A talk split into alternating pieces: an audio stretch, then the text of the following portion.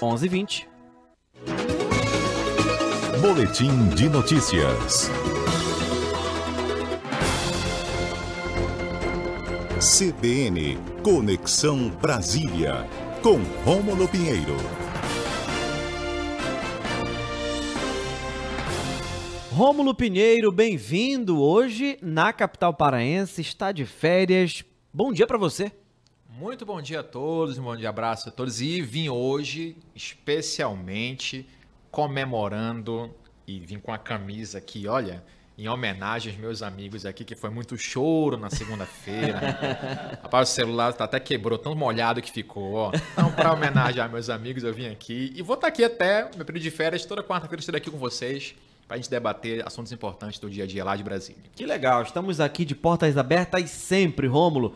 Bora lá para o nosso assunto de hoje, como sempre, toda semana com assunto pegando fogo, assunto quente. A Procuradoria-Geral da República rejeita a federalização de investigação de crime contra militante do PT no Paraná. Notícia ainda que está causando uma repercussão muito grande vem aquecendo mais ainda as eleições de 2022, né, Romulo? Pois é, Max. Inclusive, hoje mesmo de manhã, o presidente fez alguns discursos a respeito, comentando sobre o caso. E é importante a gente trazer esse tema aqui. No momento, o judiciário está em recesso. Mas uh, há movimentação nos bastidores para levar esse caso para a esfera federal. Só para contextualizar para o nosso ouvinte aqui, esse crime aconteceu no último final de semana e a gente, pelo que acompanhou, sabe que eh, a motivação foi política.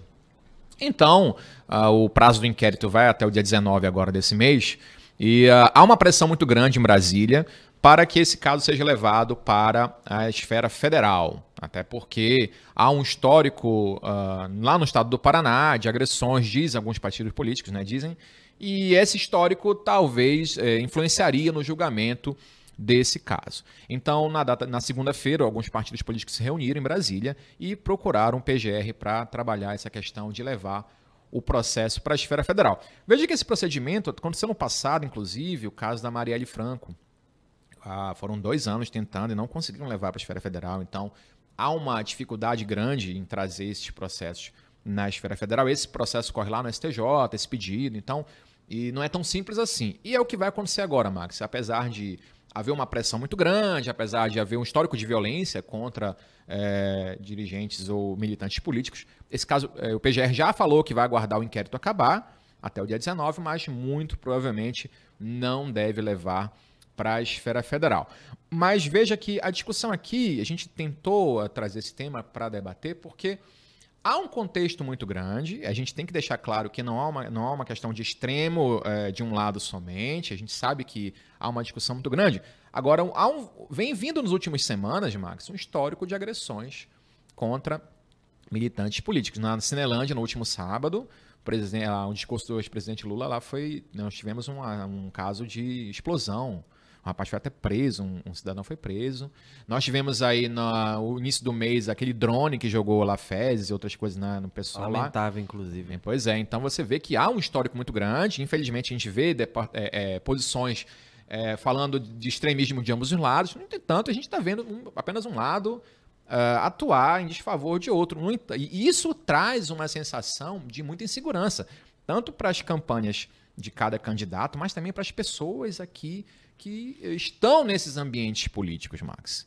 Se manifestando com camisas, você vê hoje é, é, toalhas, né? A pessoa compra toalha ali embaixo com bandeira, etc. É um pouco arriscado, tem se tornado arriscado. A tendência isso é piorar para os próximos meses. Há um acerramento muito grande, há uma intolerância muito grande, né? E a gente não sabe como isso vai acabar.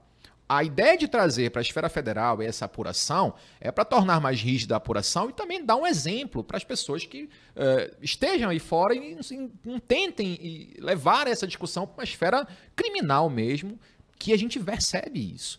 Você vê é, xingamentos pela, pela rede social, isso já gera uma esfera criminal, mas assassinatos, mortes, isso aí, de fato, é muito recente. Não se tem uma notícia, pelo menos nas últimas eleições, no avanço da violência nesse nível, meu amigo. E isso é muito preocupante. Tanto para as candidaturas dos próprios políticos, mas também para as pessoas comuns que chegou nesse extremo, que aí você vê claramente um crime de intolerância é, é, política muito grande.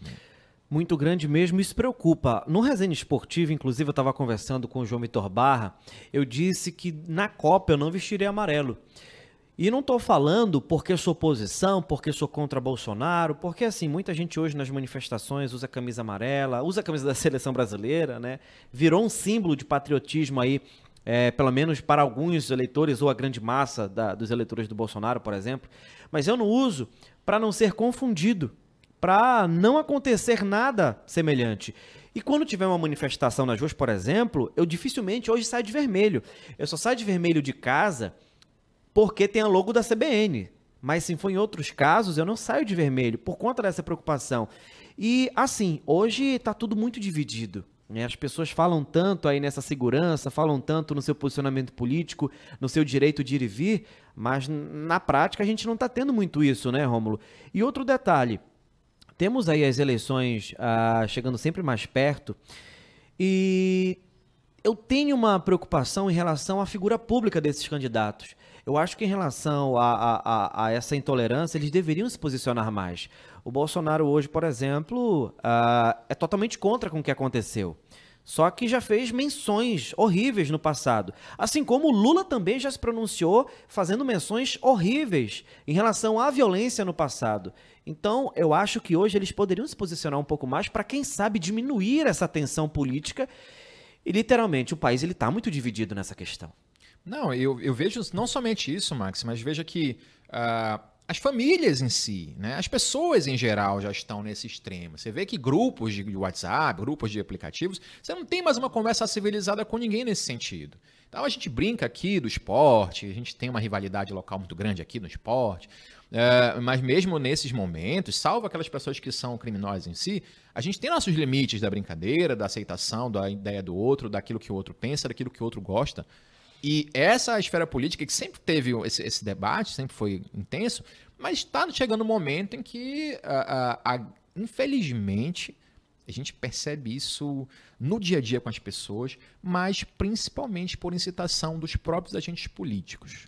Você tem discursos e você tem um histórico de discursos, principalmente nos últimos quatro anos, muito intensos de lado a lado, no sentido de dizimar mesmo, de acabar. O, o, o, último discurso foi fuzilar a petralhada, o outro falou que... Lá em Rio Branco, inclusive. Foi, né? lembra, lembra dessa história, Sim. né?